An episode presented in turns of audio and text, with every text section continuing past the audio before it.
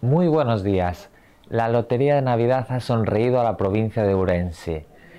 Después de 2008 y 2018, el gordo ha vuelto a tocar en la provincia, más concretamente en la ciudad y en Shinzo de Limia. Nos amplía la información Xiana Ciz. Así es, la suerte no se olvidó en esta ocasión de la provincia y repartió casi un millón de euros entre los principales premios del sorteo extraordinario de la Lotería de Navidad.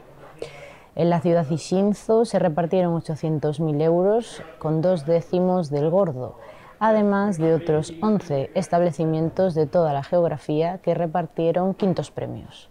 En las páginas de hoy hablamos con varios de los loteros que ayer celebraban el haber vendido uno de los boletos premiados. Por otra parte, Luis Menor anunció ayer que no se llevará a cabo la privatización de basuras que tenía previsto el anterior gobierno y por tanto seguirá siendo de gestión por parte de la Diputación de Ourense. Nos amplía la información Bryce Iglesias. El último pleno de la Diputación de Ourense del año sirvió para que el actual presidente provincial Luis Menor anunciase la paralización de la externalización del servicio de recogidas de basura. Este era un proyecto de la anterior etapa de gobierno provincial, del mandato anterior, y ayer Menor anunció lo que PSOE y BNG querían oír, porque desde el principio pedían que fuera la Diputación la que siguiese gestionando directamente este servicio.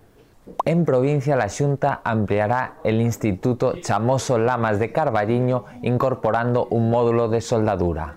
Ya en deportes ayer conocimos las fechas en las que se disputará el Rally de Urense. Se llevará a cabo el 14 y 15 de junio.